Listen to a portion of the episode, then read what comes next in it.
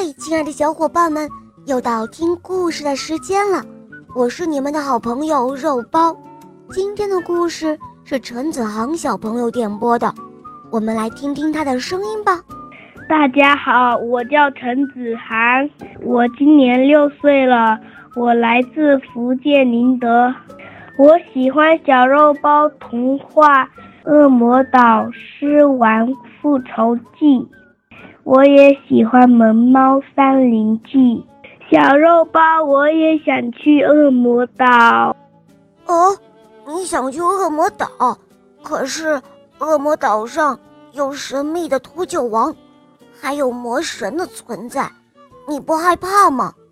小肉包，我不怕。哦，你这么勇敢，那好吧，我要去恶魔岛的时候就带你一起去哦。那今天你想点播一个什么故事呢？我今天想点播一个故事，叫做《小熊的森林》。好的，你点播的故事马上就要开始喽。下面请收听《小熊的森林》，播讲肉包来了。小熊正踩着地上的落叶。在森林里走着，他好喜欢听踩在落叶上的声音。他走到榛子树下面，对小猪说：“嗨，小猪，小猪，我是来跟你告别的，谢谢你给了我榛子。”小猪正在地上捡榛子，听到小熊这样一说，很高兴，又送了几颗榛子给小熊。小熊捧着榛子，紧紧地握在手掌心里。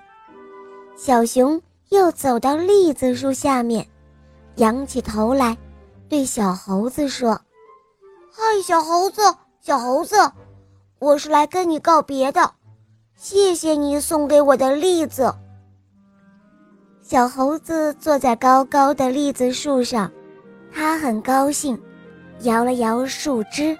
又落下来一些栗子，送给了小熊。小熊捡起栗子，紧紧地握在手掌心里。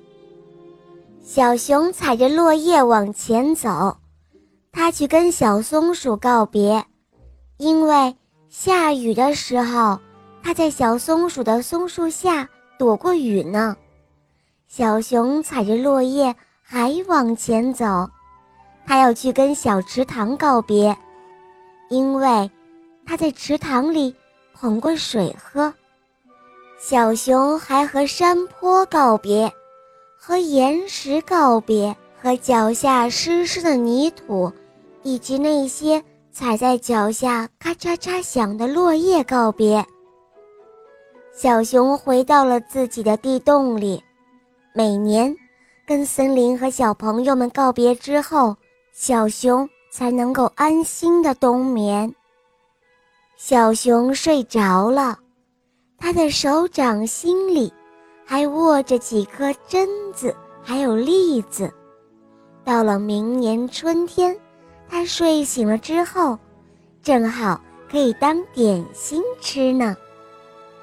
像往年一样，当春雷响过之后，小熊就醒来了。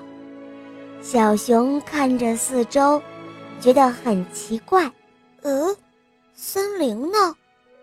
森林怎么没有了？原来森林已被改造成为一个城市，到处都是高楼和马路，没有一棵树。小熊的朋友们也都不见了。这时的小熊有一点饿。他展开手掌心，那几颗榛子还有栗子还在呢。小熊站起身来，踩着又平又滑的马路往前走。这时有人问：“小熊，小熊，你是在找吃的吗？”小熊摇摇头，接着往前走。又有人问：“小熊，小熊。”你是在找住的地方吗？小熊摇摇头，继续往前走。小熊到底在找什么呢？终于，小熊在广场上找到了他要找的东西——一小块有泥土的地方。这块地方比桌面还要小，而建筑工人还没来得及铺上地砖。